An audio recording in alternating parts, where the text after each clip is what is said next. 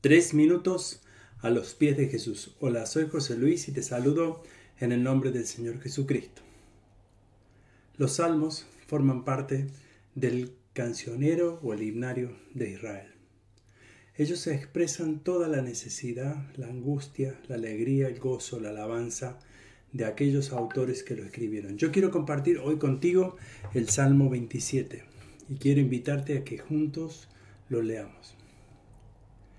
Dice el Salmo de David, Jehová es mi luz y mi salvación, ¿de quién temeré? Jehová es la fortaleza de mi vida, ¿de quién he de atemorizarme? Cuando se juntaron contra mí los malignos, mis angustiadores y mis enemigos, para comer mis carnes, ellos tropezaron y cayeron. Aunque un ejército acampe contra mí, no temerá mi corazón.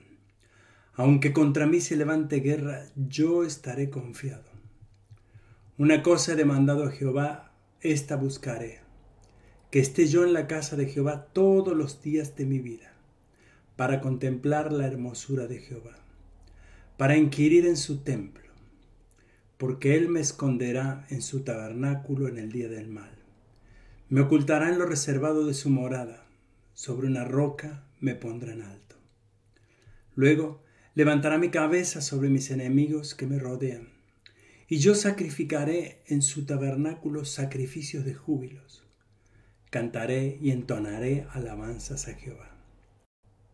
Oye, oh Jehová, mi voz con que a ti clamo.